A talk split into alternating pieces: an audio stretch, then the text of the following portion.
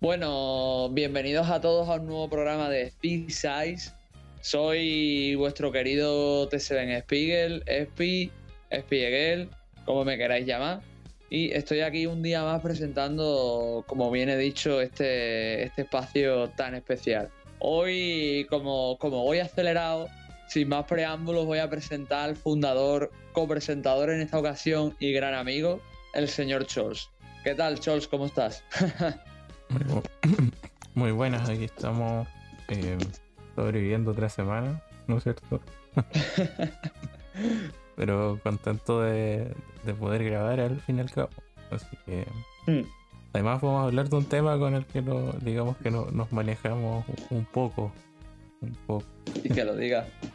Sí, como bien ha dicho Chols, eh, me propuso hablar sobre el tema del blogging, blogueros, el cómo, cómo es ser blogger, ¿no? Actualmente. Yo lo voy a enfocar a mi caso, que es videojuegos, supongo que Chols también, pero se puede enfocar a muchas más cosas. Aún así, me sé que es un poco diferente a lo que hemos estado hablando últimamente, pero me parece bastante interesante porque, exceptuando a aquellos que nos dedicamos a las letras y nos lo posteamos en nuestras bitácoras, no es un tema que se toque tanto en el mundo del podcasting y menos en, otra, en otras redes o en otros medios. Así que nada, Chols, yo por mí, si no tienes nada que añadir más, empezamos. Pues sí, entonces vamos a esa pausa musical y ya regresamos.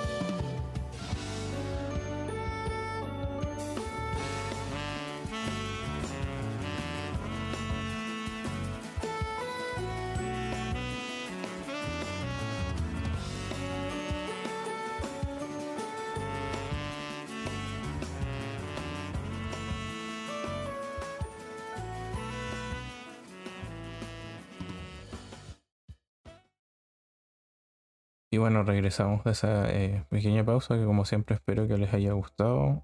Y bueno, toca hablar un poco de, del, blogging sobre videojuegos, ¿no es cierto? Eh, probablemente igual toque explicar un poco nuestras eh, historias ligadas al tema. y no sé si quieres empezar tú, mi historia es harto más larga. no, que iba a decir que, hoy es un capítulo homenaje, ¿no? Porque vamos a hablar de nuestros orígenes en Internet. Porque realmente si lo, lo piensas, aunque nosotros empezamos y llevamos ya con el podcast una temporada, realmente nuestros orígenes se remontan al mundo del blog, ¿sabes? Y yo todavía sigo en el blog. O sea, sé que Chols está full con el podcast y Twitch, pero él también era, era bloguero, pero vamos, yo estoy con el blog a full. Bueno, a full ya no tanto, pero estoy con el blog. Así que nada, le doy nochos a mi, a mi, a mis orígenes, ¿no? Cuente el SP Origins. SP Begins.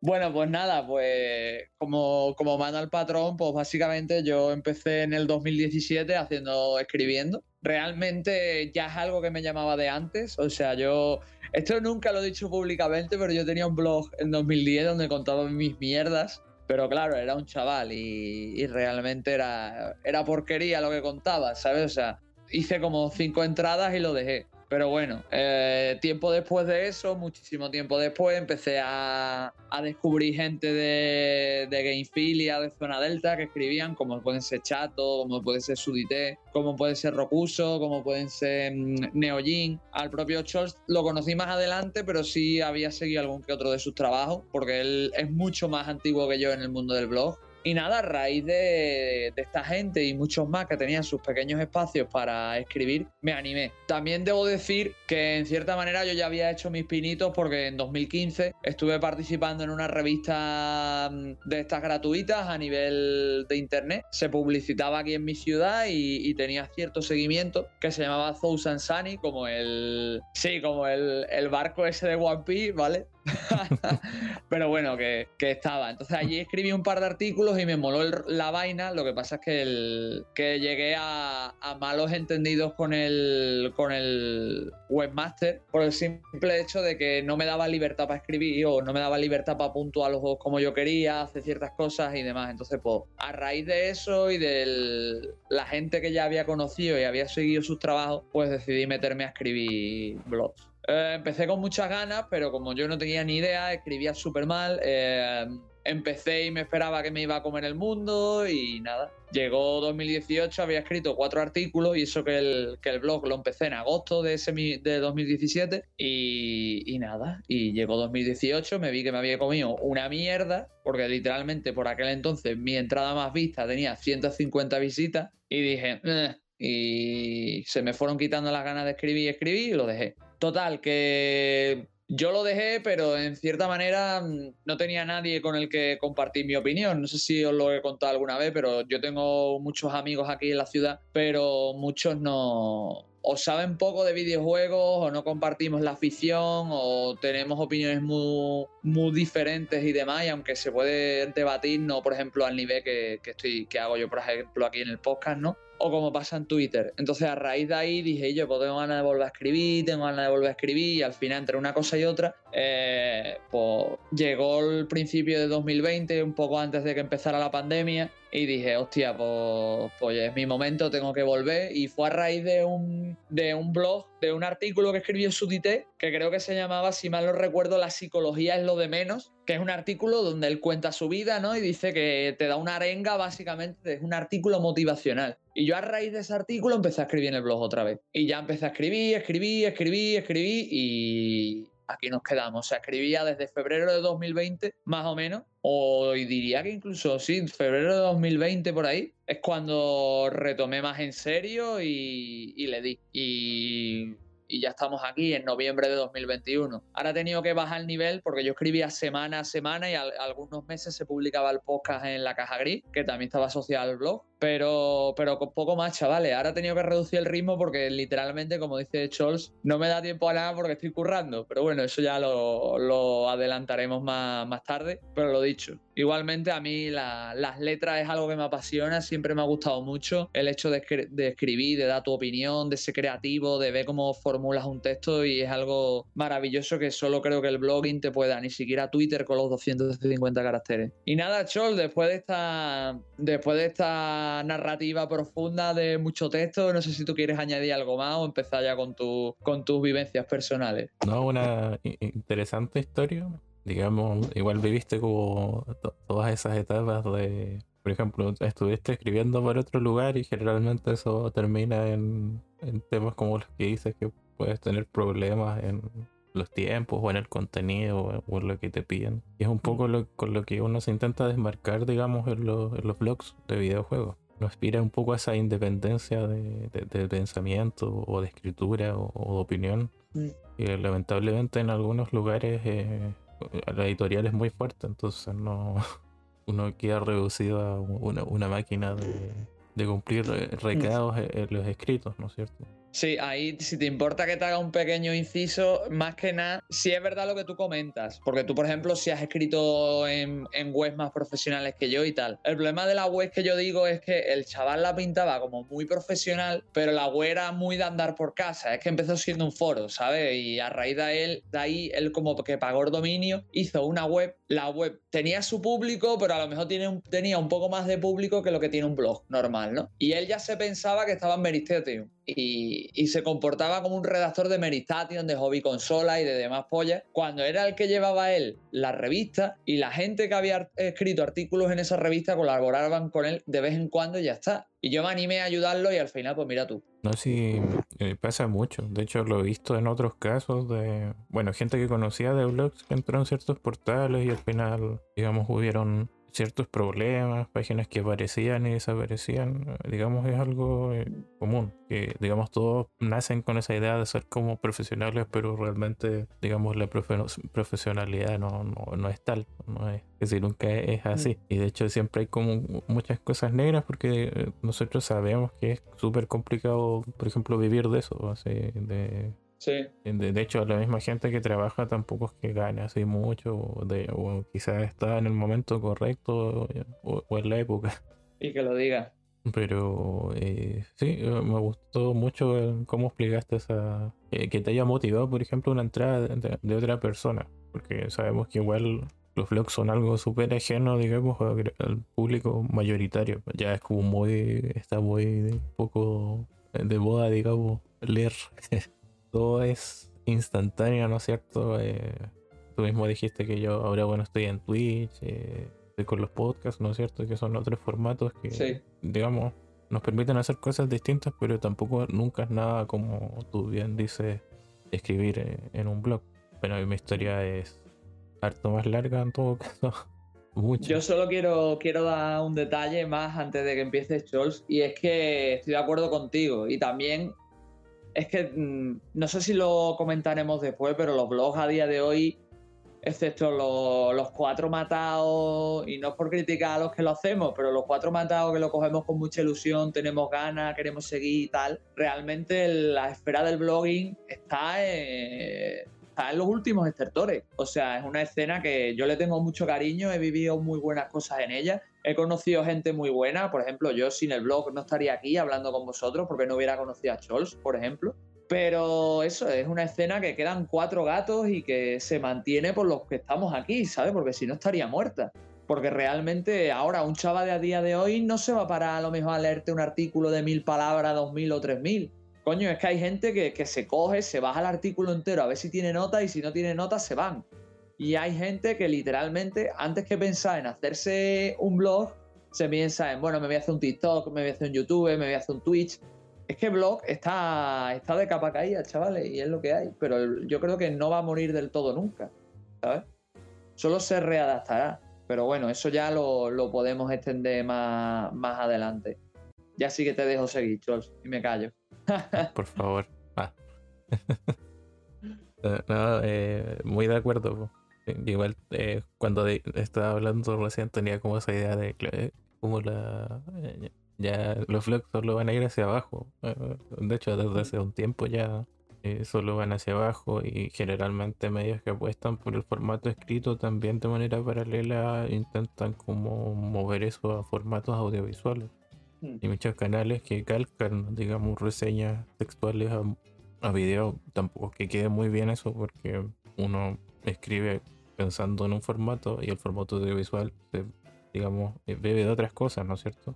Entonces igual queda raro, pero en el fondo es como para aprovechar el trabajo o darle más visibilidad, entre comillas. O, un resumen de, lo que es el texto eh, completo. Como mm. yo decía anteriormente, la historia es un poco más larga que la de Espi. Yo, eh, como varias cosas en realidad. Entré a internet como a los 9, 10 años. Y eh, viviendo como en un lugar tan apartado, eh, obviamente me puse a buscar sobre las cosas que, me gustaban y me interesaban. Que bueno, siempre han sido los videojuegos. Y posteriormente ya se incluyeron cosas como los cómics, el manga o el anime. Pero en ese tiempo eran los videojuegos. Y como mi primer estudio así como profundo fue que una vez fui a la casa de, no sé, el hijo de una, una amiga de mi madre y él estaba jugando unos hacks de Pokémon. Que eran el típico, no sé, em, Pokémon 300, no me acuerdo cuánto era, eran el rubí, pero te parecían todos los, toda la Pokédex, así como de manera salvaje. Y después había otro como de Game Boy eh, original, era como basado en las Islas Naranjas. Ah, ese lo tengo yo descargado, tío. En inglés está, ¿no? Sí, era en inglés. O sea, igual te hablo de un... Hay muchas versiones, hay muchos juegos que han intentado hacer eso, pero te estoy hablando, no sé, del 2008, no, mentira, 2007, por ahí. Entonces, eh, en ese tiempo uno que no, no, sabía mucho, digamos, del mundo, eh, me llamó la atención y empecé a buscar, empecé a investigar y, ahí empecé a entrar como en foros de Pokémon. Así, digamos, empecé en internet y eso fue llevando a que después me metí como en el ROM hacking. Y de manera paralela, eh, ya con eso me empecé a meter más en otros sitios. Y ahí llegué a Mary Station y de repente como o sea, partiendo de que decía, hoy por fin puedo como enterarme del mundo del videojuego, que no tenía idea porque cada las noticias, digamos, llegaban súper tarde o, no, no, eran prioridad. Y bueno, de repente viendo, descubrí esa sección que decía el, blog del día, ¿no es cierto? Que era en este Station 3.0. Y fue descubriendo los blogs de, de Gamefilia, bueno, en el fondo. Descubrí Gamefilia y estuve, no sé, creo que como dos años leyendo solamente. Y, eh, digamos, eh, llegado a un punto como que me creé un blog y probé con una reseña y primero me recibieron bien, pero por ejemplo gente como Sudite me decía que escribía mal, que era verdad, y escribía súper mal. Eh, tenía problemas de, ortografía, eh, gramaticales, errores. Y es un blog que fue como de una entrada, o dos. Una era como, hola, este es mi blog. Y dos, eh, un análisis como bien malo, así, de, del, o sea, mal hecho de, el Super Bomberman 2 de Super Nintendo. Mm. Un retroanálisis. Y, en ese tiempo así fue conociendo, bueno, eh, grandes vloggers de esa época. Algunos eh, migraron a otros medios más grandes y otros no les tengo la pista. es como Rico in the Middle. Eh, Logan Keller, que era uno de los más famosos en ese tiempo, me acuerdo más. Franchuzas, que creo que escribe en algún medio ahora. No, no sé si. Igual escribía muy bien bueno, Sudite, cuando estaba dando sus primeros pasos también, por lo que recuerdo. Eh, bueno, después apareció Chato, ¿no es cierto? Eh, apareció bastante después. Eh, estaba don Alex Touchdown, ¿no es cierto? Que en ese tiempo se llamaba El Camino. y mm, digamos, cuando iba como a empezar a, meterme como a, escribir, mis papás como que dejaron de pagar el internet. Entonces se, cortó de golpe esa entrada y, volví, digamos, cuando ya tenía internet y todo, el año, como dos años después. Entonces ahí empecé el blog, digamos, por el que me empezó a conocer, que era eh, Clocktown.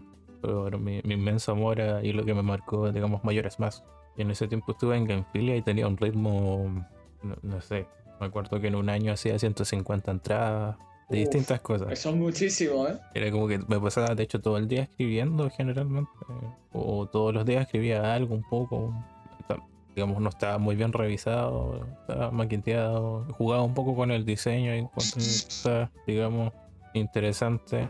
Y digamos, ahí me, fui haciendo un pequeño nombre, me fui haciendo un poco eh, conocido.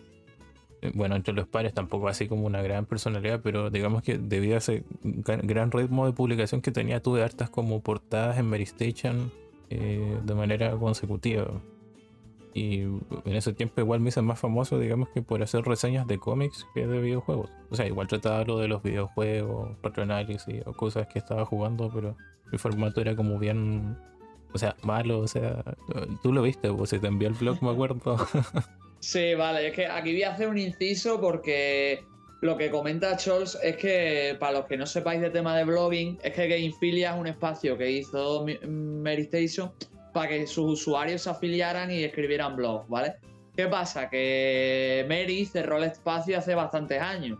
Lo que pasa que en su interior, en sus carnes, todavía estaba dentro toda la info. ¿Qué pasa? Que definitivamente, creo que fue el año pasado, si mal no recuerdo, que Charles me corrija, no sé si fue este o el año pasado, eh, Mary ya expulsó todo el contenido de eso. O sea, como si hubiera soltado, y sé que va a ser escatológico esto, pero como si hubiera soltado una mierda, en plan igual. O sea, se deshizo de todo eso. Entonces, un chaval chato, chato maltés, que ya lo hemos mencionado previamente, que rescató todo ese contenido y lo publicó en internet. Si os interesa y nos comentáis, os mandamos el link. Básicamente allí hay eh, blogs para morirte.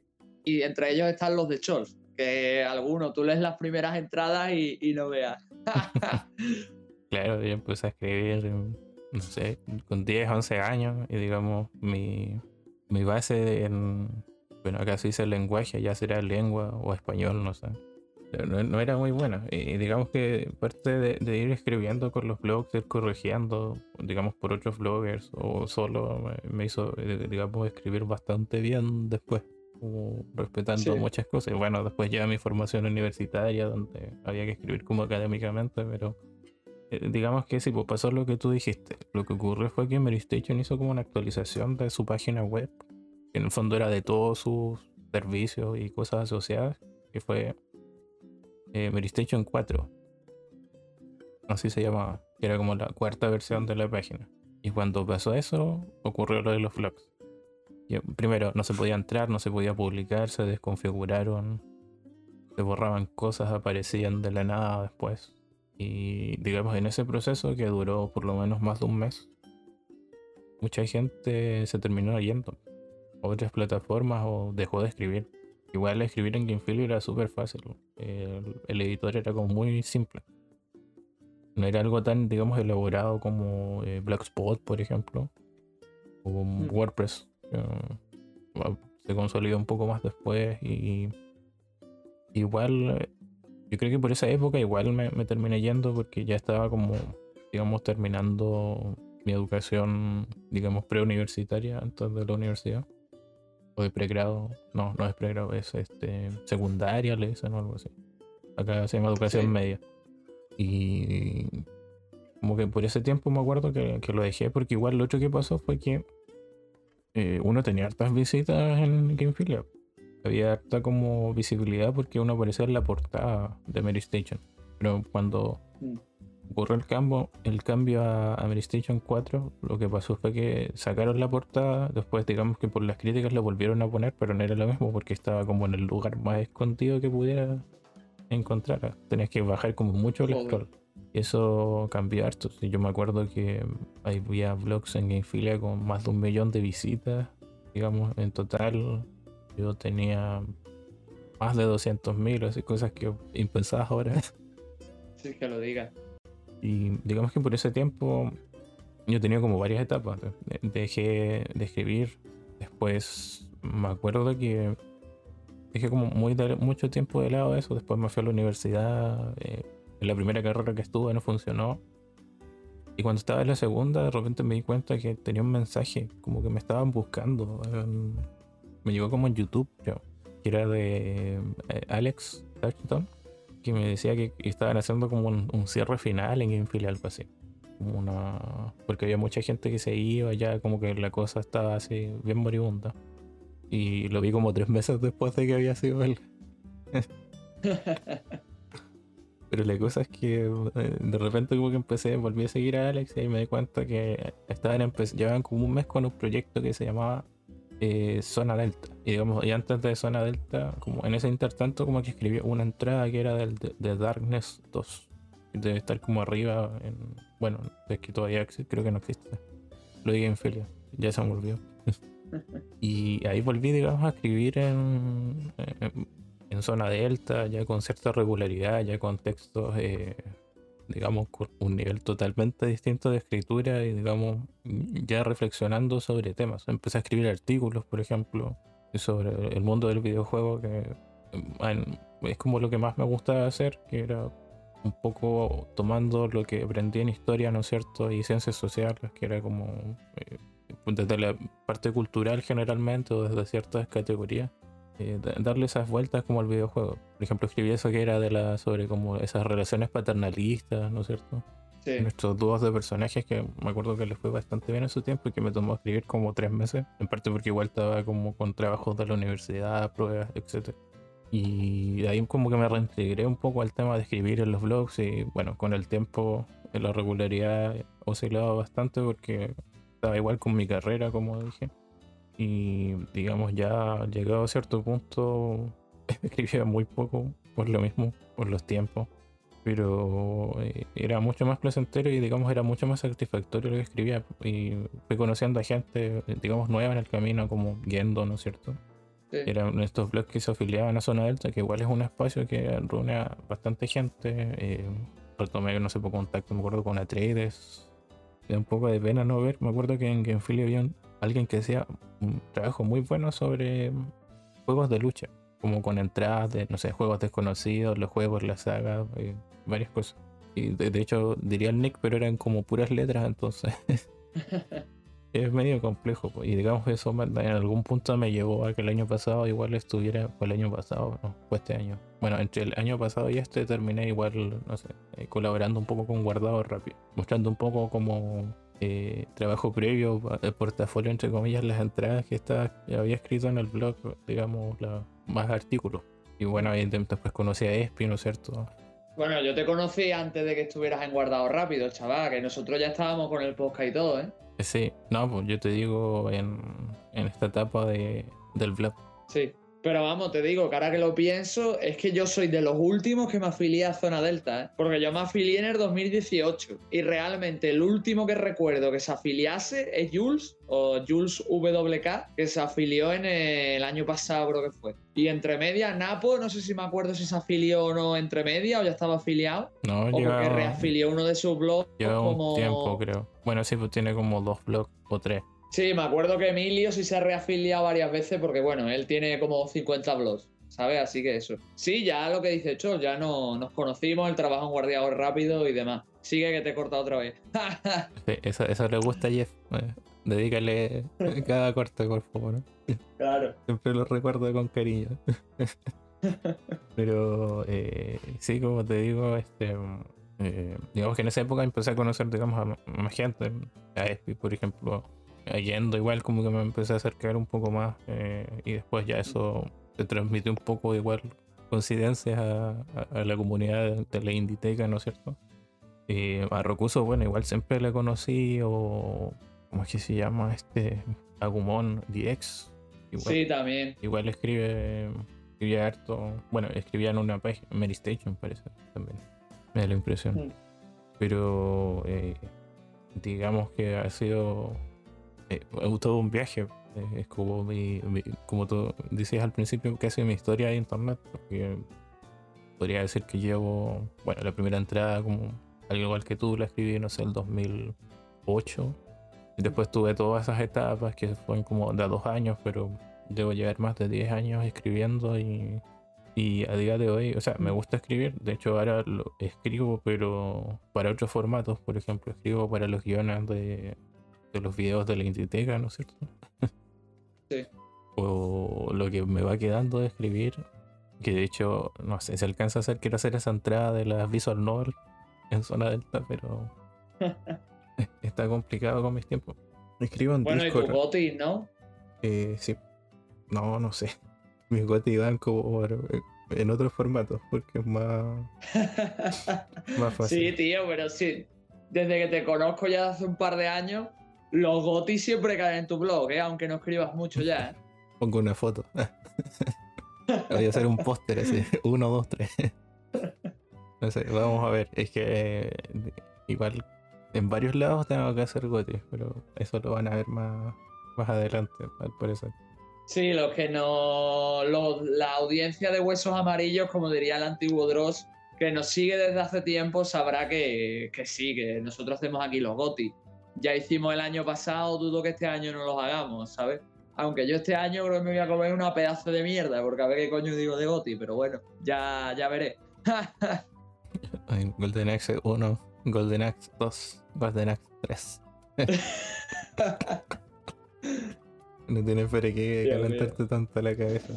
Dios mío. Pero sí, a lo que iba y antes de, de, esa pequeña acotación era que digamos a día de hoy, por ejemplo, gente como Guiendo igual lo he visto, lo mismo es después de estar tanto tiempo escribiendo o tan seguido, con tanto ritmo o con menos ritmo. Sí. lo de estar en otro medio eh, igual es como refrescante para uno, porque uno hace cosas distintas y expresa, digamos, de manera diferente algunas ideas que tenía y que a veces no se acomodaban tanto el tema del blog y bueno, eh, eh, lo que mencionábamos al principio, que es que... Mm, están muy de capa caída. De hecho, yo, lo último que escribía no tenía ni comentarios, entonces eh, cuando uno no tiene retroalimentación a veces es complicado, por, más que te guste, digamos, el proyecto. Y tampoco es muy distinto ahora cuando hago videos ni... Bueno, en el podcast sí, digamos, existe... Aunque no nos lleguen comentarios tan seguidos, así como comentarios como tal, siempre hay alguien que dice, no, esto estuve escuchando. Bueno, a mí me pasa harto. Y me gustó esa parte, o, me dio risa tal mm. cosa. Y eso. Y por ejemplo, Guiando lo he visto lo mismo. Está haciendo micro reseñas en Instagram y TikTok, puede ser bueno, más que nada porque no tiene como problemas para escribir, pero eh, igual como que el cambio le estaba gustando. Y bueno, grabar igual es otra cosa, como dijimos, distinta. Y no creo que deje de escribir, pero eh, si igual me están gustando hacer otro tipo de, cosas. No, no sé cómo es para ti. Que, bueno, yo sé que el proyecto principal siempre va a ser el blog, al parecer.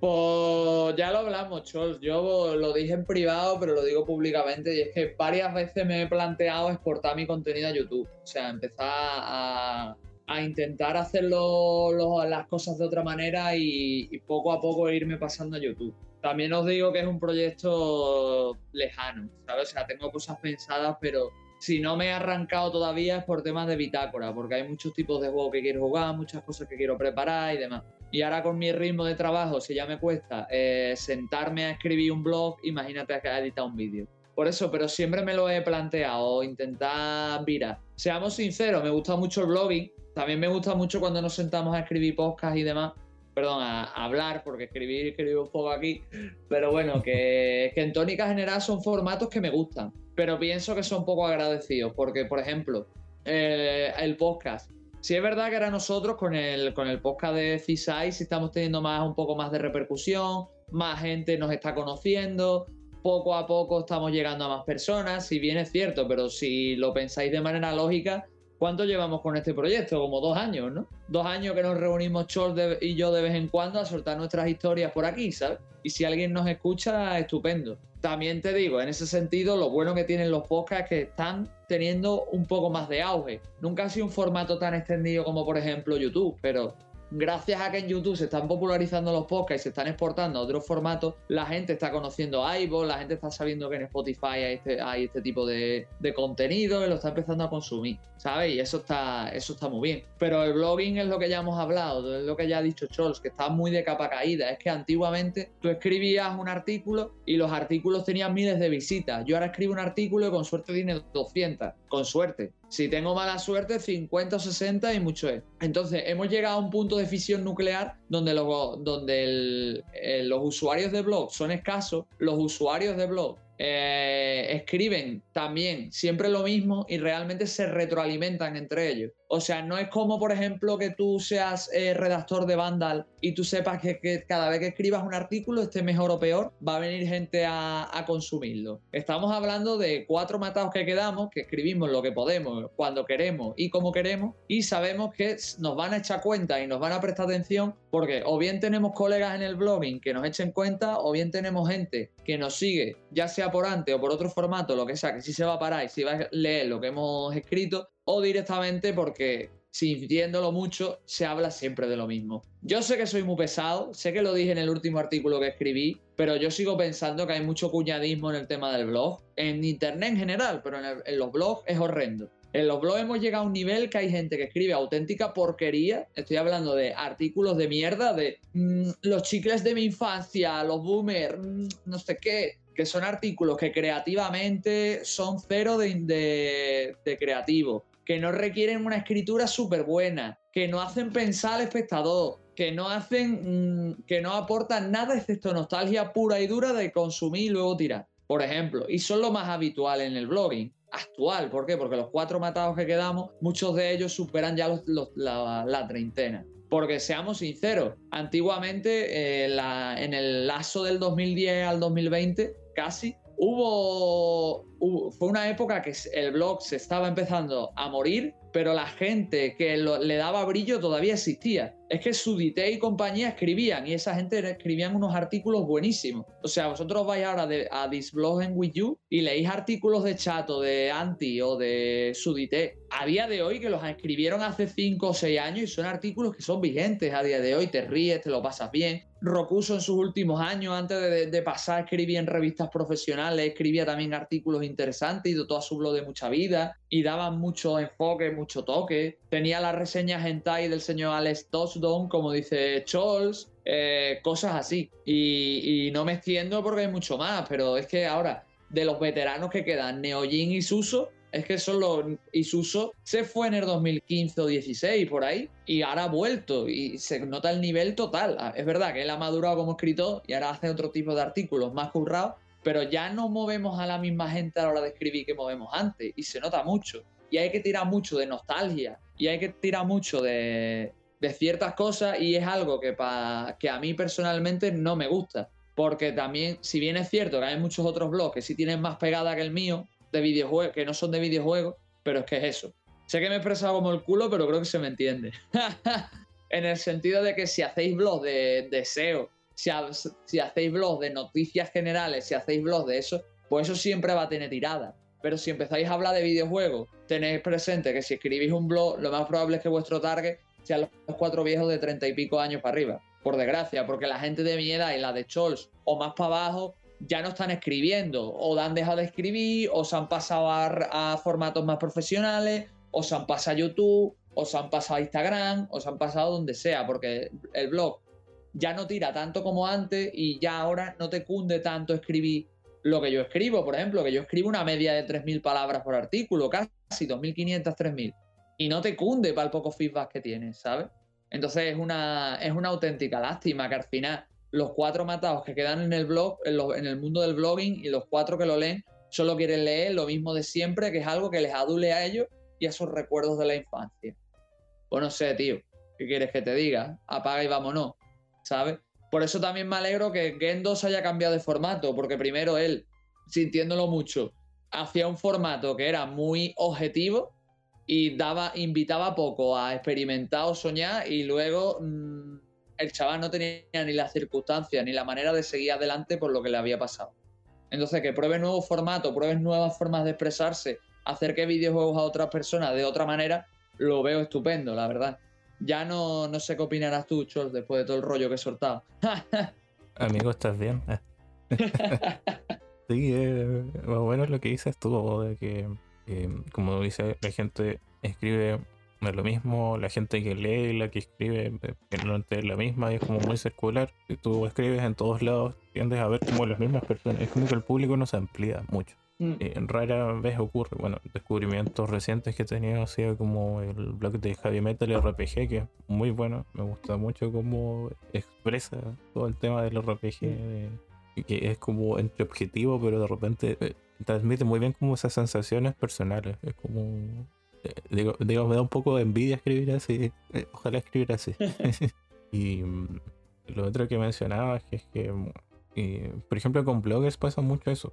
Que igual es como eh, comparto compartir por compartir, entonces es como que se, encierra mucho, digamos, la, la blogosfera, lo mismo espacio. Mm. O, sobre un mismo eh, tema. Y eso igual es un problema porque nunca se va a expandir, digamos. Bueno, estos días recientes una persona, digamos, que me, descubrió por, por Twitch, eh, Robertito, que siempre eh, me da bits y esas cosas. Me dijo, oh, tenías un blog, a ver, mándamelo. Y me dijo, oh, eh, ayer. Me dijo, estuve como hasta las 5 de la mañana leyendo. y son, digamos, entradas viejas y, y, es curioso. Bueno, yo he visto muchos blogs morir también, o espacios que páginas web que surgieron de blogs o cuando se juntaron varios blogs. Me acuerdo de 99 Red Potions, puede ser. Sí. Donde estaba el Boyan. Que no me acuerdo después cómo se llamaba. Lo más grande el Boyan. Boyan Station. Pero eh, e, es lo que mencionamos. El blog no es un formato que, digamos, haya podido mantenerse porque no, no evoluciona eh, demasiado con el tiempo, no, no hay como formas de, modificarlo. Ya es como. E, es, lo que es. O sea, uno podría poner widgets y cosas moviéndose, pero como lo importante es el texto, eh, digamos, no hay mucho que hacer al respecto. Y yo creo que lo otro es que, digamos, igual lo mencioné un poco al principio, estamos tan acostumbrados a consumir cosas como de manera instantánea o en paralelo, por ejemplo, con los podcasts, que uno los tira y hace otra cosa, ¿no es cierto? Mm. O ver videos cortos, digamos, hay gente que no ve videos de más de 10 minutos, aunque los trabajos sean muy buenos. Y ah, bueno, a mí me pasa últimamente, eh, trabajando ya y viajando, gastando como 9 horas al día eh, solo en eso. Eh, cuesta a veces sentarse a leer, porque uno está cansado o uno tiene que hacerse un tiempo, porque leer igual requiere cierto nivel de concentración, ¿no es cierto? Un video tú lo puedes dejar ahí de fondo y quizás no entiendes todo, pero algo entiendes. Pero para leer tú tienes que sentarte a leer. Yo por ejemplo ahora lo hago cuando voy en, en el bus. Ahí me leo como da tres o dos cosas de Espi. o, o de Javi.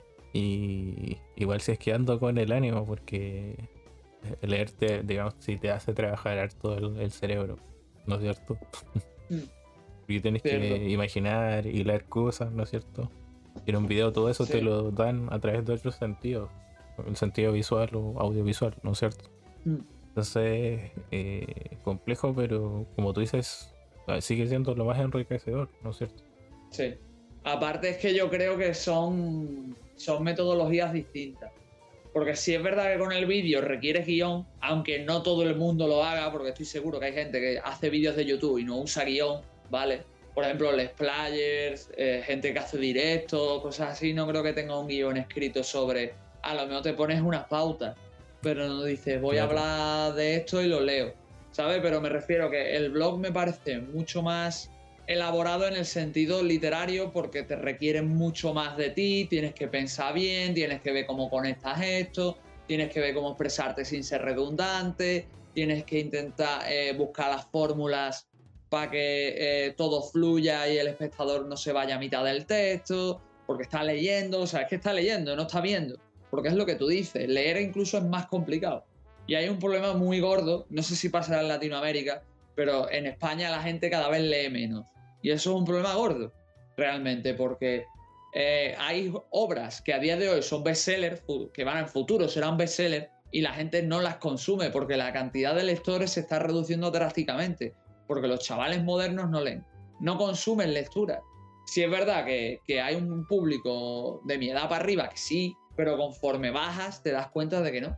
Coño, por poner un ejemplo cercano, si es que mi hermana en todo lo que llevo conmigo viviendo, la chavala que tiene como 20 años, que habrá leído tres veces en su vida, cuatro, un libro, cuando le han obligado en el colegio, y apaga y vámonos. Es que eso también, entonces, una persona así tan acostumbrada al videojuego, tan acostumbrada al medio audiovisual, tan acostumbrada, te pones a leer, la, obligas a leer y no va a leer, ¿sabes? Entonces es jodido ese tema. Ya, mucho, ya es mucho que la gente te escucha. Y porque es lo que tú dices, porque tienen que escuchar, o sea, porque escuchándote pueden hacer otra cosa de mientras, ¿sabes? Entonces pueden compaginar. Porque también vivimos en un momento, que creo que tú lo has dicho antes, Chols, que vamos muy rápido, que no da tiempo a hacer nada, que no se pueden tomar las cosas con calma, que es pom, pom, pom, pom, todo para adelante, no hay tiempo para nada, no sé qué. Y es lo que tú dices, a veces sentarte a, escribir un texto, a mí me dura entre 3 y 5 horas, pero también es verdad que también me distraigo un poco, no lo voy a negar, pero, pero es un proceso arduo, incluso para el que está leyendo, que te puede consumir 30 minutos, como mucho 40. Ya es un proceso de decir, bueno, pues voy a ver cómo me está, voy a ver qué me está contando, cómo lo está haciendo, cuál es el lenguaje que usa, tal y cual. Entonces es mucho más complicado. Por eso también digo que el blogging en sí es un arte, porque realmente el problema es que si lo comparamos con su sucedáneo directo, que es el Twitter, porque ahora mucha gente, eh, no sé si os estáis dando cuenta, no sé si os habréis fijado, yo creo que sí, que mucha gente utiliza el formato de los hilos, porque Twitter te da 250 caracteres, no te dan más, y la gente escribe, escribe, escribe, escribe, escribe. Tú te paras a pensar y dices, yo, es que esta gente está haciendo blogging están haciendo microblogging, están escribiendo un blog. Lo que pasa es que lo hacen en formato Twitter, que es mucho más rápido, es texto puro y duro y solo un par de imágenes. Y hay mucha gente que, es verdad que hay hilos interesantes, pero hay gente que hace hilos interesantes usando un lenguaje que en blog nunca, o, por lo menos, se veía cuando la gente empezaba. Entonces es un rollo muy distinto el, blogging. Y aparte, yo creo que las obras más interesantes que yo he descubierto al nivel de videojuegos y demás, las he descubierto en, blogging, tío. De sentarme a leer a gente que me convence, porque al final, cuando tú estás concentrado leyendo un texto y pillas el punto, si eres capaz de digerirlo, lo digieres mucho mejor. Yo hay obras que he descubierto por textos, por ejemplo, yo la saga Atelier, que es una saga que he hablado aquí mil veces, que solo me he pasado dos o tres juegos, pero quiero seguir jugando. Eh, eh, yo la descubrí por un texto de Rocuso. O sea, Rocuso habló del Rorona hace ya como seis años y yo descubrí la saga por ella. Y yo dije, hostia, qué chula, a ver si la juego, no sé qué, que está así interesante. Y así, y, cuando no ha sido por Chos que he descubierto otra cosa, cuando no ha sido por, por Javi Metal, que por cierto no lo he mencionado antes, pero también lleva la tira, cuando no es Neojin, cuando no es Uso, cuando no es eso, porque esta gente te, te mete en una pasión, te mete en una manera de hacer las cosas que no llega al nivel de Twitter, que es chapucerísimo y, entrecortado, pero tampoco llega a un nivel pro. Entonces, como que disfrutas mucho más de las entradas cuando le dan ese toque personal, ¿sabes? Y creo que es algo que los bloggers saben transmitir muy bien cuando quieren y es algo que solo un blog te da. Al final sé que divagado muchísimo, señores, pero bueno, ahí estoy. Es que cuando hablo de, los blogs se me, me ilusiono. Hables con el corazón. Ah. pero... Nada, bueno, ha sido un, una discusión un poco de, capa caída, ¿no es cierto? Yo creo que nos mm. falta un poco eh, ver. Eh, digamos, el futuro no se ve muy. El futuro no se ve muy prometedor, ¿no es cierto? Sí. Pero, digamos, sigue habiendo eh, cosas bastante remarcables a, a tener en cuenta. Sí, ciertamente sí. O sea, todavía hay mucho contenido del que poder tirar, pero el formato audiovisual se está imponiendo para quedarse. Bueno, ya lleva impuesto para quedarse mucho tiempo. Lo que pasa es que los bloggers y los blogs se resisten a morir, ¿sabes? También el problema que tenemos, Chols, que tampoco lo hemos dicho, y es que hay muchísimas cosas. O sea, mm, hay gente que prefiere leer mil veces un artículo en 13 juegos o Vandal o Meristation, que no está mal, que a lo mejor leerse la reseña de un blogger random que no conoce de nada. ¿Sabes? Que eso también influye. Al final son muchas cosas, si te paras a pensarlo. Respecto al blogging, sí, está de. Se resiste a morir, ahí está aguantando. Sinceramente, yo el día que me, me jodan del todo el blog, pues lo rescataré, lo publicaré en algún otro lado y ya está. Porque sinceramente, no sé si tú lo sabes, pero Blogger cada vez está más recortado, funciona peor, tiene peores medidas, tal y cual. Y el que se está, el que se está imponiendo para quedarse es el, es el este, es el WordPress. El WordPress. Pero porque WordPress no solo se utiliza para blogging, así que es lo que tiene. Pero bueno, lo dicho, que, es un mundo yo creo que es fascinante, que podréis entrar para por lo menos hacer repositorio y yo creo que es al que siempre merece la pena volver. Yo siempre vuelvo a, leer ciertas entradas que me maravillaron, siempre vuelvo a ciertos espacios que me fascinan, como por ejemplo el Pixel Ilustre, que no sé si tú lo conocías, sí, que es un lugar maravilloso, ¿sí? que es un lugar maravilloso, por ejemplo, y, demás. Destino RPG, También. muchos sitios que conocemos, ¿sabes? No sé si tú quieres añadir algo más. Eh, nada, que mm, vamos a dejar, yo creo que una larga lista de, recomendaciones, digamos, en, los detalles del programa para que eh, accedan y le den un, ojo a eso. Para que lean y mm. lean el material de muchos buenos blogueros que hay que uno sigue leyendo o, a veces está haciendo algo y dice, hoy, pero esto lo vi en una entrada o, por ejemplo, una vez vi una serie dije, ya, pero esto me dijo, no, es que alguien me dijo, yo te la recomendé. Le dije, no. Me dijo, la primera vez, esto lo leí como hace cinco años en el blog de, tal persona. Y de, ahí como que me llamó la atención. Sí, tío, al final es mucho eso. Eh, yo creo que el blogging no debería morir, que debería seguir existiendo, que debería debería servir de alternativa, que es lo que hacía, servir de alternativa a todos esos espacios, a todos esos lugares donde siempre se decía lo mismo o siempre se hablaba de lo mismo. Y debería poco a poco intentar volver a, resurgir. Pero pienso, y lo siento para todo lo que hagáis esto, todos los que pensáis en contra de mí, pero eh, hacer artículos de Barrio Sésamo, de la Academia de Policía, de eh, juegos de la pana que jugaste en los arcades, está muy bien hacerlos una vez de vez en cuando. Pero si de verdad quieres revolucionar el mundo del blogging, de verdad quieres hacer algo interesante, dale una vuelta a esos artículos, ponlos con otro tono, consigue emocionar. Creo que es la primera vez que lo voy a decir públicamente, pero me voy a mojar. Sé que hay gente que le va a molestar lo que voy a decir, pero hay contenidos como por ejemplo el que hace Jopis, que es otro bloguero que a la gente le encanta, que a mí no me gusta porque es el contenido que yo estoy citando que no es original, que es un contenido eh, básicamente sacado de eso, de, viejas glorias que le interesan a los cuatro que tienen ya más años que, que las páginas amarillas y que literalmente no aportan nada que no hayan aportado ya rememorar eso.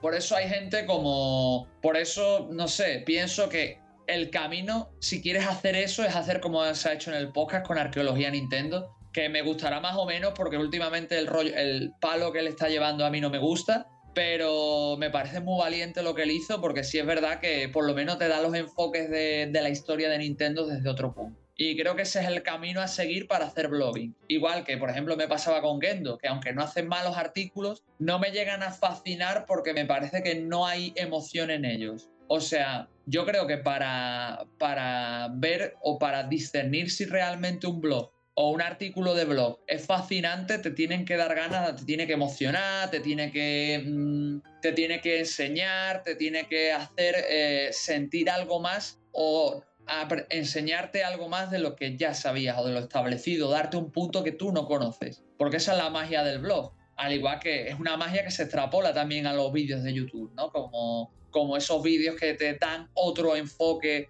de otros juegos, como por ejemplo el que hizo hace poco el, el Lince Reseñas con el Ruler Rose, que no sé si lo viste tú, Chols.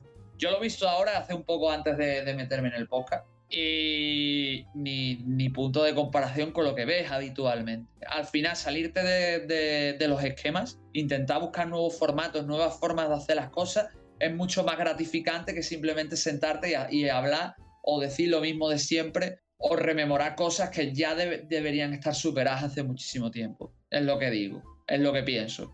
Y no digo mucho más. No sé, Chol, si tú quieres añadir algo más.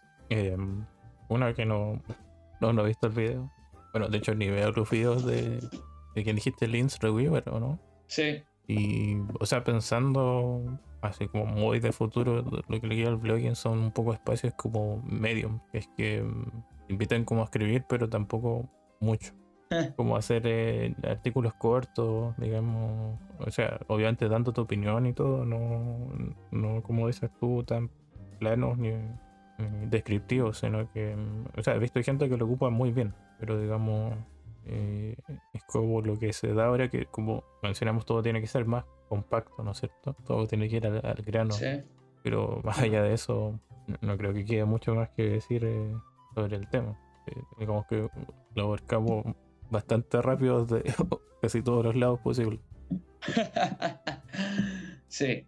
Y ya te digo, y por eso también, cerrando ya, me alegra estar aquí en este podcast, porque ya lo he dicho muchas veces y lo vuelvo a repetir, pero que seamos pequeños me agrada porque podemos decir las cosas tal y como las pensamos, sean mejores o peores, o tal y como las sentimos, las, expresamos y ya está. Y damos un formato que a mí me simplemente me, me maravilla. Al poder sentarme y decir estas cosas, son cosas que, agradezco mucho. Aunque también deseo que haya gente como por ejemplo Jeff, como por ejemplo Gendo, como por ejemplo que evolucionen, sigan para adelante y hagan cosas nuevas. Especialmente Jeff me gustaría colmar, siempre lo he dicho, pero me gustaría que se colmase de éxito tanto él como tú, Chos, cuando colaboras con él, porque hacéis un formato que me parece muy interesante que hubiese nacido un blog perfectamente y no se hubiese comido una mierda, pero que lo está llevando lejos y, se está haciendo bien, porque habla de juegos indies que no conoce todo el mundo siempre es bien, ¿no? Y bueno, también a toda esta gente como Hardcore Gaming o, y demás que no, nos daban otro tipo de obras que nadie conoce, o por ejemplo Javi Metal, que gracias a él hemos podido jugar y conocer muchísimos RPG, Neojin, que te da la cara más sobria y digamos más impopular de ciertas obras, bueno, más impopular no diría más, eh, ¿cómo decirlo? Menos, menos conformista, sí, más inconformista. No sé, por ejemplo, son algunos blogueros que recomiendo. Recomiendo pasarse por las bitácoras de gente como Rocuso, que hizo artículos muy buenos de juegos que no conocía ni, ni el Tato. Eh, pasarse por el blog de, This Blog en With You, que es el que llevaban Chato Anti y Sudité, que hacían un trabajo tremendo, pasaros por el canal de Sudité, eh, pasaros por las reseñas de Chols, que le hizo algunas a Paper Mario y Chrono Trigger que están muy buenas. Eh, hay algunos artículos de Suso que hablan sobre ciertos temas del, gaming y ciertas obras pasadas con un toque mucho más, digamos, menos objetivo, menos lameculos y más eh, realistas con un cierto toque nostálgico bien llevado. eh, tenéis algunos artículos polémicos de Emilio que, por ejemplo, están interesantes, de Emilio Molina Rey, mm, cositas así, ¿sabes? O sea, al final son gente que yo siempre recomiendo, la, por ejemplo, la gente de, la Memory Rosa, que también hacen unos artículos estupendos cogiendo conceptos de los videojuegos. Eh, ¿Quién más? Tenéis al Genial Napo, que para mí me parece excelente, escribe muy poco, pero hace unas reseñas que son documentales tremendas. Tenéis a Jules, que también lo he mencionado antes, que hace unos artículos de,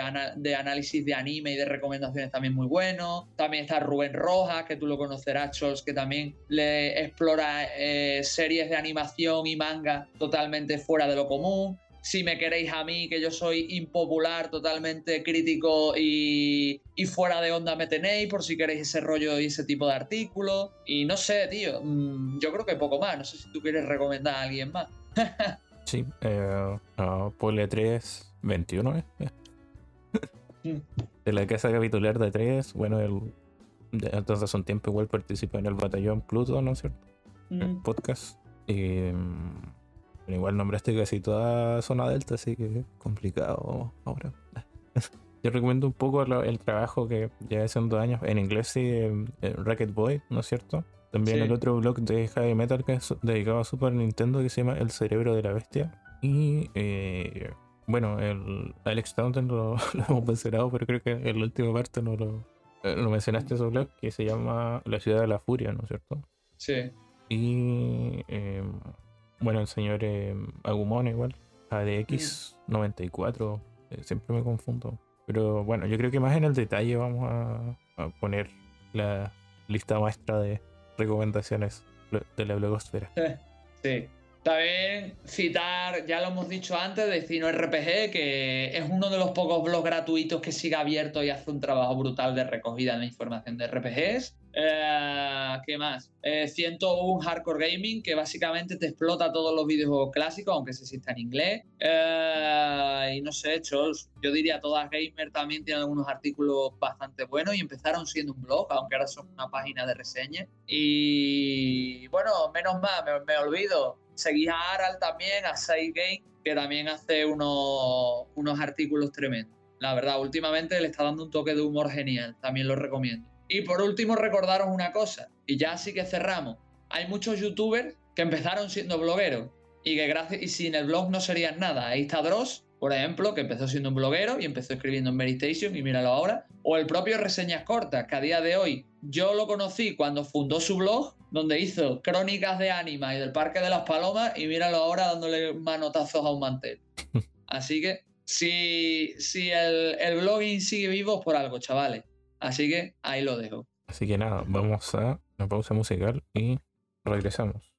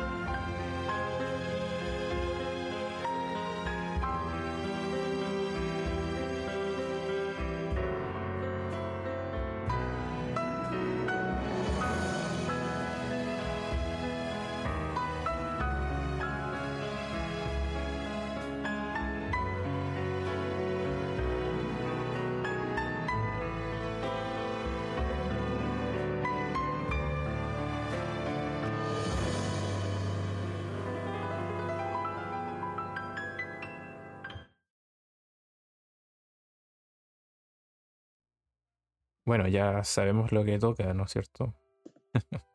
Pero yo creo que lo vamos a hacer de, manera compacta. Sí. Porque si no, de nuevo vamos a hablar 45 minutos en este espacio como el episodio anterior. y hay comentarios. No, ya. sí. Así que el límite son dos juegos. Mira, justo porque es lo que estoy jugando. bueno, entonces. Comienzo yo, ya. Sí, comienza tú, dale fuego. Bueno, estos días igual he terminado algunos títulos cortos. Terminé el Pokémon, por ejemplo, el remake. Y por mencionar, eh, bueno, mi idea, como me prestaron el juego, tengo que terminarlo, así que estoy jugando eh, eh, The Legend of Zelda Breath of the Wild. ya le, le, gané a una bestia, bestia divina o bestia sagrada. Bueno, es que en. Sí, bestia divina. No, es que en español latino a veces cambian esas palabras. De hecho, ya pasó con ah. Skyward Sword. Que, por ejemplo, esta zona en el aire se llamaba Neburia, pero en otro, no me acuerdo, Altaria. Era, ¿Ves que cambia? Y era el mismo lugar. Eh, pero retomando, es un juego que, como dije, había empezado cuatro veces antes, así que más o menos conocía la jugabilidad, pero ahora que he avanzado más, ya enfrentando más jefes, encontrando enemigos con más de 100 puntos de vida, puedo decir que lo estoy disfrutando. No, me parece tan excesivamente difícil ni injusto. Es normal. Me he ido adecuando al sistema de combate. Bueno, en general no tengo muchos problemas con los perros. Yo creo que eso es el Dark Souls. donde uno se sufría con eso. Y otro tipo de juegos. Y como dije, siempre es un juego que me cautiva por eh, la manera en que plantea el sandbox.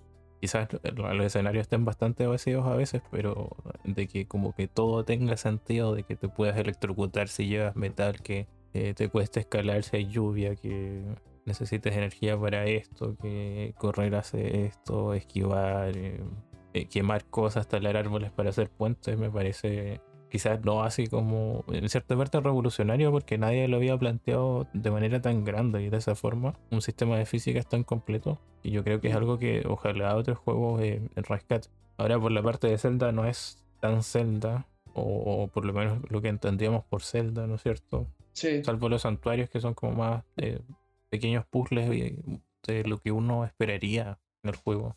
Y bueno, las bestias divinas, mm. pero más allá de eso es un juego eh, bastante distinto que le da eh, aires nuevos a la franquicia. espero que sí que tampoco es que lleve tanto del juego, debo llevar como 8 horas por ahí. igual como que exploro y hago otras cosas, así que me lo estoy tomando no de manera acelerada como casi todo lo que juego, pero tampoco de manera tan pausada. Como dije, me prestaron el juego y tengo que devolverlo. Eh, en un tiempo más voy a tener un parón en varias cosas, así que eh, quiero completarlo este año. Y en esta oportunidad, eh, a la quinta es la vencida, dicen. No espera nadie eso.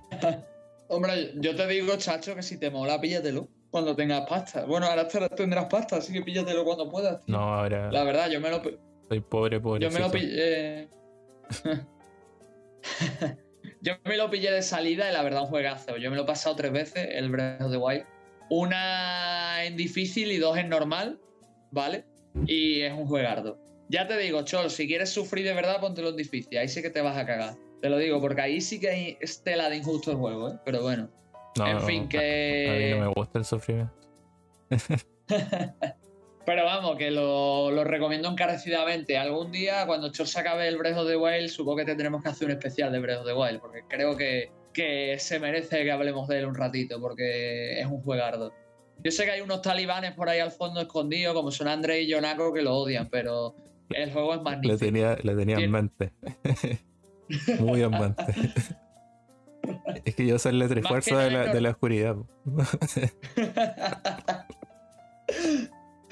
Pero ya te digo que a mí me, me, fascina Breath of the Wild. A mí Zelda nunca ha sido una franquicia que me fascine, la verdad. Yo he jugado algunos juegos, pero me he terminado muy pocos porque a mí Zelda nunca me ha fascinado. Y no fue hasta que jugué Breath of the Wild que rompió todos los esquemas y es lo menos Zelda de Zelda que de verdad me gustó. Y a raíz de él jugué a más cosas. Aunque bueno, ya para entonces ya me había paseado el Ocarina of Time para cuando jugué el Breath of the Wild. Así que yo creo que tantos palos no me podéis pegar, ¿eh?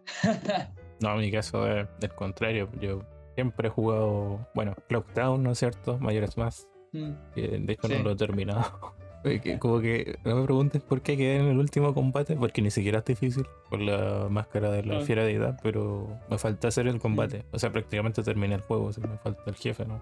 Pero de todo he jugado ya Link's Awakening, Ocarina of Time, Los Oracles, Minish Cap, Twilight Princess, Wind Waker, Skyward Sword, eh, Phantom Hourglass y terminado. todo lo que dices, Chols, todo lo que dices tú, Chols, yo lo he jugado también. Ahora, pasarme me he pasado, ¿cuál? El Breath of the Wild, el Ocarina of Time y el Wind Waker, que no habré pasado más, ¿eh? Así que ahí estamos. Y lo más difícil que he tocado es la. Eh, que eso a mí se me ocurre. Eh, me puse a jugar el Zelda 1 por la segunda vuelta. Porque puse Zelda en el nombre. Eso es un truco. Y. Ah. horrible. No sé cómo llegar a la tercera dungeon, pero quedé pegado porque a ver, necesitas objetos específicos y si no llegas, volverte un suicidio. Probablemente lo empiezo con la run normal en algún punto. Pero retomando, Yo lo, quiero jugar. Eh, hágale. En Switch también está. Eh, me está gustando harto eh, Breath of the Wild. Eh, me, lo he tomado de manera dosificada. Así que espero traerle novedades en el próximo programa. Ojalá haberlo terminado. Mm. Tú. Pues yo la verdad es que, que, estoy, en verdad he empezado varias cosas, pero si te soy sincero, solo le estoy dando a una muy fuerte, porque como ya adelanté al principio del programa, empecé el 15 de noviembre a trabajar, estoy trabajando en una fábrica y literalmente pues trabajo toda la mañana, vuelvo por la tarde y demás, pero por la tarde tengo que hacer eh, como tengo que estudiar, tengo que hacer ejercicio, 27.000 cosas más. Y como damas y caballeros me tengo que levantar a las 6 de la mañana cuando no están ni encendidas las farolas, me cago en Dios. Pues eh, tengo el tiempo mínimo para jugar. Y como soy muy inteligente, pues decidí empezar el Final Fantasy Mystic Quest. No sé si lo conoces, Chols. Sí, lo terminé el año pasado. Sí, pues yo voy por avancé bastante, vamos, lo último por lo que voy es haber activado el cristal de fuego, que y tengo que volver y continuar básicamente, por ahí voy. O sea, estoy al 25, por ahí estoy en el juego ya. Pero es el de Super, ¿sí? Sí. sí no, no es muy largo tampoco. Claro, porque dije, tengo ganas de probarlo desde hace mucho tiempo, igual que el Life Alive, y digo, pues me lo voy a meter, los juegos y tal, porque me compré una consola china nueva. En Twitter tienen las fotitos. Y nada, eh, dije yo, ahora que puedo emular bien Super Nintendo como Dios manda, porque la está emulando en la PS Vita como el orto, digo, pues la, la voy a emular en la consola china. Y me metí en el Mystic Quest y la verdad, bien. Es un juego entretenido, es un juego bastante sencillote, eh, solo hay dos personajes eh, por, party, las peleas como mucho tienen tres enemigos, los enemigos no tienen estrategias demasiado complicadas, no hay que hacer ni gestión de equipamiento, o sea, el equipamiento se obtiene buscando por los mapas y cogiéndolo en los cofres y se equipa automáticamente el mejor. Eh, Pero el sistema de conjuros también es bastante sencillito. Ahí, dentro lo que cabe. Ahí hay un tema, que con la magia tienes que saber cómo ocuparlo, porque si se te gastan las buenas, después quedas con las malas para los jefes finales. Entonces tienes que ir cambiando los libros. Consejo. Claro, no. Ah, vale, vale. No, yo te digo que yo los libros no los estoy cambiando. Simplemente el libro que me toca, el libro que tengo ahí. Es más, hay magias que ni las he usado, chaval. O sea, yo voy y me pego a hostias con los bichos. Con decirte que yo tengo magias hipertochas como la de White y toda esta mierda, que solo las he tirado para algún jefe y después las he guardado. Aunque queda decir el dato, Chols, que sí lo miré, que por lo visto, cada vez que haces un campo de batalla, pues se recargan, ¿vale? Esto lo digo lo del campo de batalla para quien no lo sepa, porque en el Mystic Quest no hay combates aleatorios, ¿vale? Ese es otro punto, o sea. Hay un mapa del mundo y áreas cerradas, ¿vale? En las áreas cerradas, cuando te mueves, salen los bichos estáticos en el mapa y cuando te acercas a ellos empieza un combate, ¿vale? Eh, a medida que avanza el juego, te meten mazmorras donde por cojones son pasillos estrechos y te tienes que chocar con un bicho y empezar un combate para continuar. Básicamente. Entonces, entre media, como en el mapa del mundo tampoco hay combates aleatorios, te meten campos de batalla que son como cuadrados donde tú te metes y puedes ir haciendo oleadas de bichos que las oleadas las puedes continuar y parar cuando tú quieras. Y algunos campos de batalla te, te, dan objetos especiales, pero siempre que terminas uno te recargan los usos de la magia. Y siempre que activas un cristal, creo que también, si mal no recuerdo. Porque si no estaría súper chungo, Chols. aunque, aunque, al igual que el Zelda 1, también hay una versión del Mystic Quest hecha para en plan hardcore, que es la versión difícil del juego. Pero yo a esa no estoy jugando, técnicamente. Estoy jugando a la normal, la europea, que también tiene un parche y traga con el parche. Que no sé si has visto la, traducción, pero es horrenda, ¿eh? Ah, ese juego tiene un problema en una parte. la traducción al español. Que no puedes avanzar. y yo, chol, cabrón. Pero lo que yo hice fue como cambiar el save al eh, ocupar el mismo para la versión sin traducirse. ¿no? De ahí avanzar la parte que no te deja y de ahí volver a cambiar al español. Eso. Bueno, pues luego me dices por privado qué parte es para ver si he llegado o no y me No, es tengo que como al no. final. Como al final. Y yo, perro. Como en el cristal de aire, algo así. Bueno, en fin, ya, ya lo miraré. Y nada, en eso estoy. No estoy. Estoy con otro juego más. Que, bueno, estoy con un par de juegos más, pero bueno, que lo dicho, Chols. Te dejaré ahora a ti que sigas porque eso, el Mystic Quest está bien. Me lo pongo una horita y media, dos al día y ahí voy. Bueno, aproveché las bastante mediocres ofertas de Steam. Las de GOG igual andaban por ahí. ¿sí? Me volví a comprar otro IS. Ya creo que tengo casi todo. Porque ya tenía cuatro. Ahora tengo. Eh, no, tenía el 1, el 2, el Diod on Fergana y el Origins. Ahora tengo el Memories of the Z, el 6 y el 7. Mira. Y bueno, entre todo lo que me compré, de hecho, compré un juego que dije, oh, está muy barato. Igual no es mi tipo de juego y no creo que lo juegue. Se llama Boomerang X. Eh, Debes conocerlo. Un título de Devolver eh, Digital que salió en julio. Es Sí. un, bueno, un FPS clásico, estilo arenas de combate, básicamente. Mm. Y eh, viendo cómo rellenar un stream terminé jugando el otro día, como hace dos días creo que fue. Y eh, me gustó bastante. Siento que no- como es un género que me guste tanto, pero yo creo que con el Valorant ya me he harto a disparar y a moverme un poco en, en ese tipo de situaciones. Igual es más clásico, como dije, tienes que estar moviéndote constantemente, nada de coberturas ni nada de eso. Y es interesante porque está bien planteado el diseño de niveles. Vas ganando como poderes para tu arma. Por ejemplo, puedes ralentizar el tiempo con un, cuando haces un ataque cargado y eso te sirve para apuntar como unos puntos débiles de algunos enemigos especiales. Después Mm. puedes teletransportarte hacia donde tiras tu boomerang para esquivar eh, las oleadas de enemigos que cada vez son más y son más complicadas de, de tratar. Después hay niveles que como tú puedes teletransportarte empiezan a jugar con la verticalidad. Son como hay enemigos en distintos niveles y tú tienes que ir subiendo en el aire con tu boomerang ir atacando y eh, digamos no es como el gran juego, pero es- está muy bien planteado lo que hace, es divertido, eh, tiene una pequeña historia un poco críptica ahí que no, no entendemos muy bien, la música funciona y tiene un aspecto visual como este cómic un poco europeo. Sí. Así que yo lo recomiendo bastante. Llevo como 45 minutos del juego. Igual tuve que repetir algunas eh, eh, zonas porque, di- digamos, eh, fallé. Es- tienes como pocos intentos. La vida es como limitada. Bueno, cada vez vas ganando como más eh, puntos, escudos en realidad, para que no te den el Mm. golpe mortal. Sí. Pero eh, siempre es fácil perder vida y recuperarla es más complicado. Así que esas es Mm. como lo- las dos cosas que debo mencionar que estoy jugando. Y por ahí solo voy a decir Shin Megami Tensei 6. Pero eso en otra ocasión. ¡Qué perro! Antes te tienes que jugar todos los anteriores, cabrón. Dios. Bueno, yo estoy. Yo estoy con el Golden Axe BA Rider. Creo que lo dije ya, ¿no, Chols? No me acuerdo. Sí, Dead Adder o Dead Rider. ¿Cuál? No, no, el Beas Rider, que Ah. es el de PS3. Sí. Si os soy sincero, estoy en una, en una tesitura con ese juego porque me parece un mierdón importante, ¿eh? Conocido. Es que es el último, el último juego de, de Golden Axe que me queda por terminar para cargarme la saga entera este año.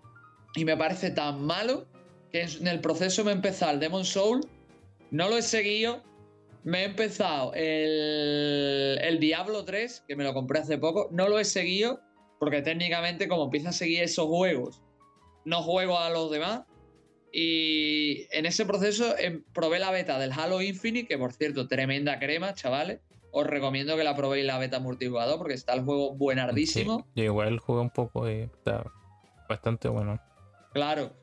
Y ahí estoy. Entonces, Golden Axe Bear Rider, ¿qué contar? Eh, Hack and Slash, basa la franquicia de Golden Axe. Supuestamente en algún punto, creo que no sé si es entre el 1, el 2 o antes del 1, no estoy seguro. Donde manejamos a una amazona que ve como su, su, su ciudad es destruida por los esbirros del Death Adder y decide tomar venganza contra él y partirle la pana. El juego mecánicamente es horrendo, o sea, como hack slash es muy flojo. Eh, tiene un sistema desbalanceado de, de criaturas eh, a la hora de montarlas que por cierto se pueden montar bichos. Eh, los enemigos son auténticas esponjas y por supuesto la capacidad de esquiva y de, y de bloqueo de nuestra protagonista es telegrafiada y es un coñazo, literalmente. Por eso, y aparte, como dice Charles, las vidas aquí también son limitadas. O sea, tienes continúes limitados. Entonces, cuando se te joden los continúes, te comes un garrón como un piano y tienes que repetir o el punto de control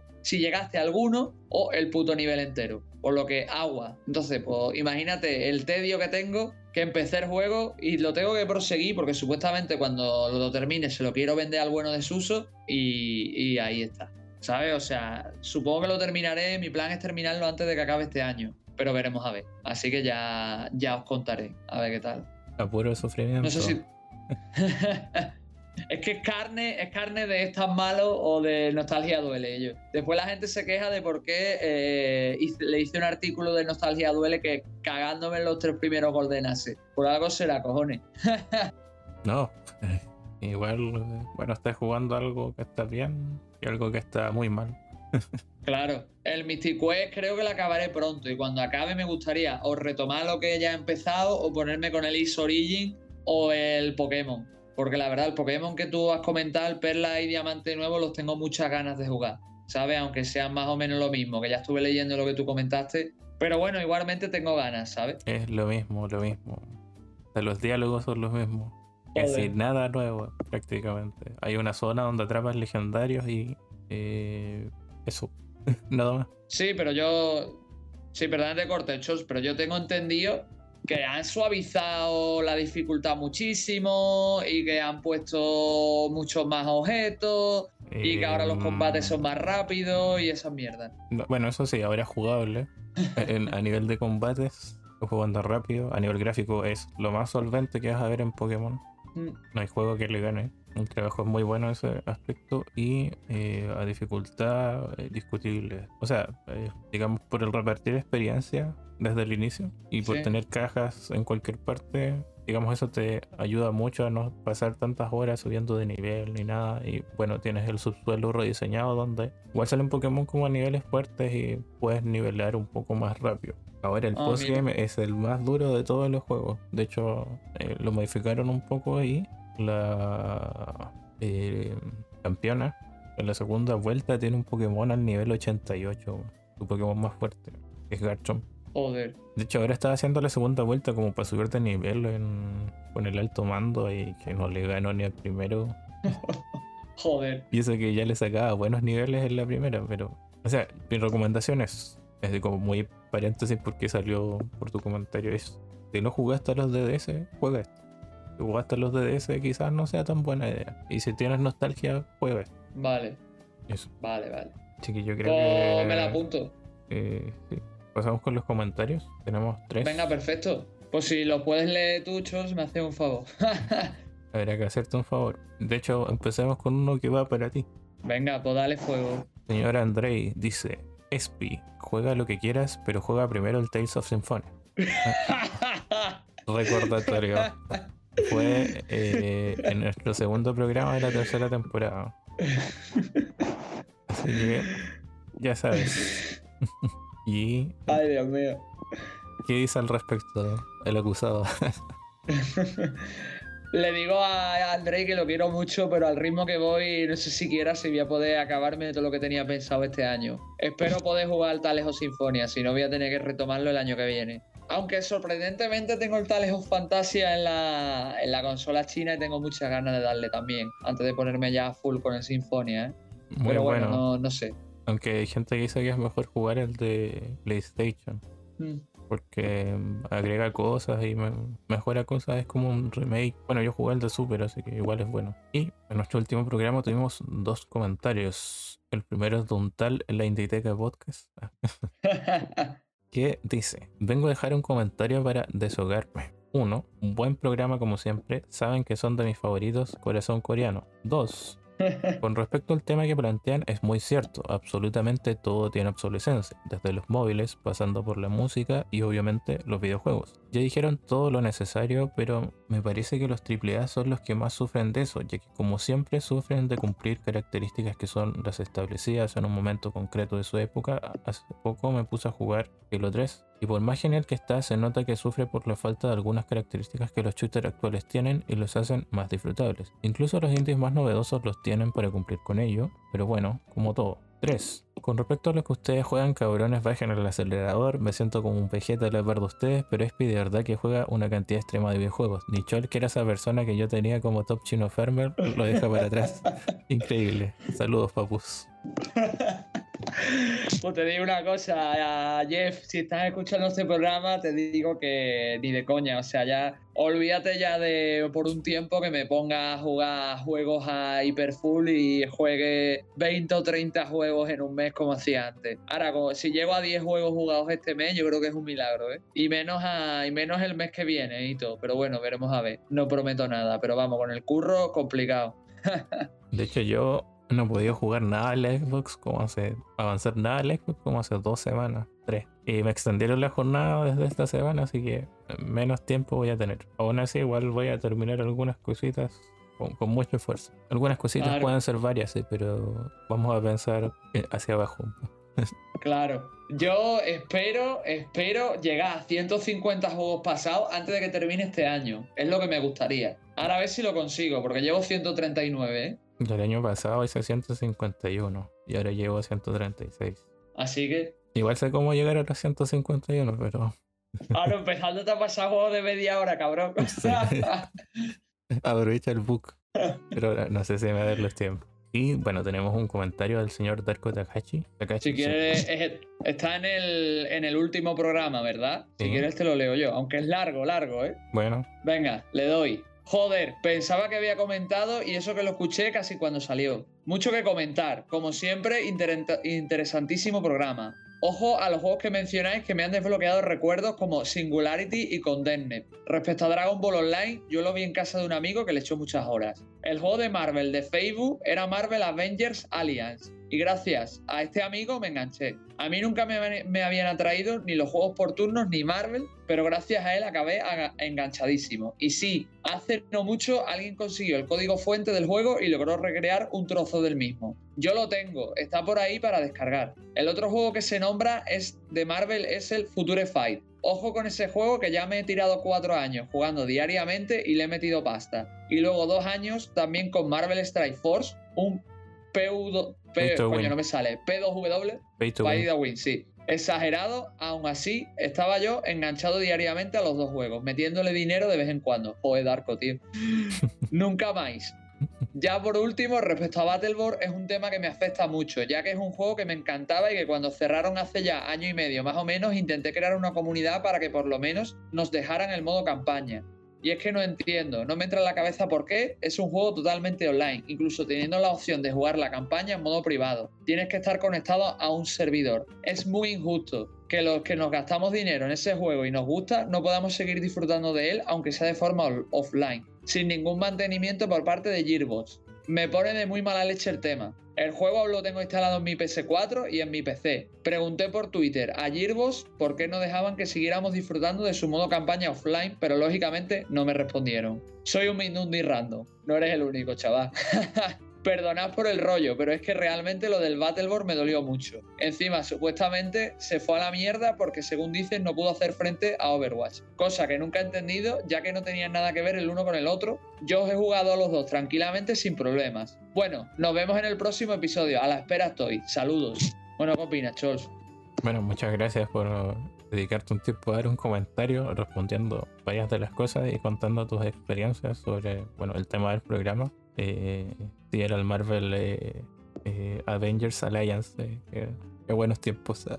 Y sobre, bueno, la parte final, solo puedo decir lo que dice Alan Moore, culpa de las malditas corporaciones. Entonces, y bueno, preguntarle a Gearbox, seas conocido o no, no, nunca ha tenido mucho efecto. Es una de las peores empresas tratos al usuario. Es cosa de ver el tema con Alien y Colonial Marines Mm. o Duke Nukem. Cierto.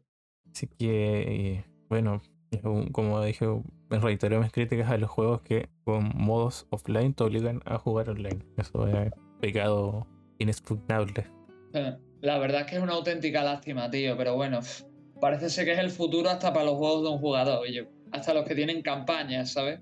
Pero bueno, si la gente los compra es lo que vamos a seguir teniendo que consumir. Si estoy de acuerdo con Darko lo de Overwatch, no porque sean juegos totalmente distintos, porque la idea de ambos es que fueran competidores, porque ambos usaban sistemas de campeones, tenían temáticas parecidas y demás. La idea es que me parece irónico esa parte del comentario, no es por nada, sino porque al final Overwatch se metió también una hostia, tal hostia que Blizzard va a tener que sacar una versión 2 del mismo juego para intentar reflotarlo porque está literalmente en la mierda.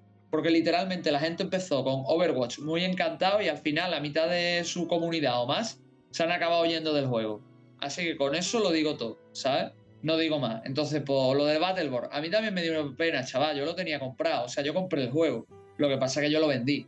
Lo vendí ya cuando ya empezó a, a olerse ya lo de que se iba ya a la mierda y demás. Jugué la campaña me pasé las campañas de, eso, jugué el online un tiempo, que también se puede jugar los modos online tú solo, para probar personajes y tal, y ya lo, lo, deseché.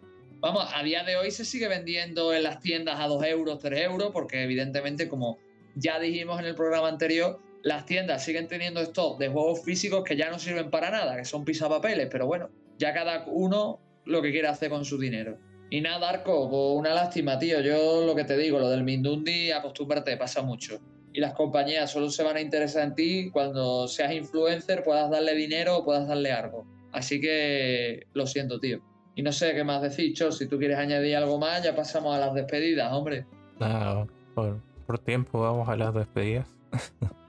y nada, espero que si llegaron hasta este punto del programa lo hayan disfrutado como siempre, los invito a comentar. Eh, los invito a compartir el programa, ¿no es cierto? Cierto. Eh, eso nos ayudaría eh, bastante. Y si quieren, igual que nos den ideas, bueno, voy a decir ideas, pero en realidad lo más probable es que, por lo menos yo, el próximo programa que grabemos sea, bueno, el último del año y el último en un tiempo de, que grabe yo, por lo menos. y hay que ver cómo seguimos y nos organizamos. Y, Cierto. Y no sé, tú, Espi. Pues nada, en principio, si nos habéis escuchado hasta aquí, muchísimas gracias. Muchísimas gracias a Darko, Andrei y Jeff de la Inditeca por mandarnos comentarios. Invitaros a todos los que nos escucháis y tenéis ganas que nos comentéis. Eh, como siempre, ha sido un placer estar aquí contigo, Chos, especialmente para hablar un tema de blogging que para mí es un mundo fascinante y del que he sacado muchas anécdotas y he conocido mucha gente. Así que no viene de más darlo un poco a conocer. Y nada, os invito a que nos escuchéis en el próximo programa, pasarlo bien. Si no os escucho o vuelo en las fiestas, pues que os vaya todo bien en las fiestas, que os traigan muchos regalos. Espero que hayáis comprado mucho en el Black Friday, porque nosotros ya lo hemos pasado, yo me he hartado, pero bueno. y nada, familia, un besito a todos y a pasarlo bien. Nada, cuídense y que eh, disfruten del programa y que les vaya muy bien en este cierre de año. Hasta luego. Venga, cuidaros. Hasta luego.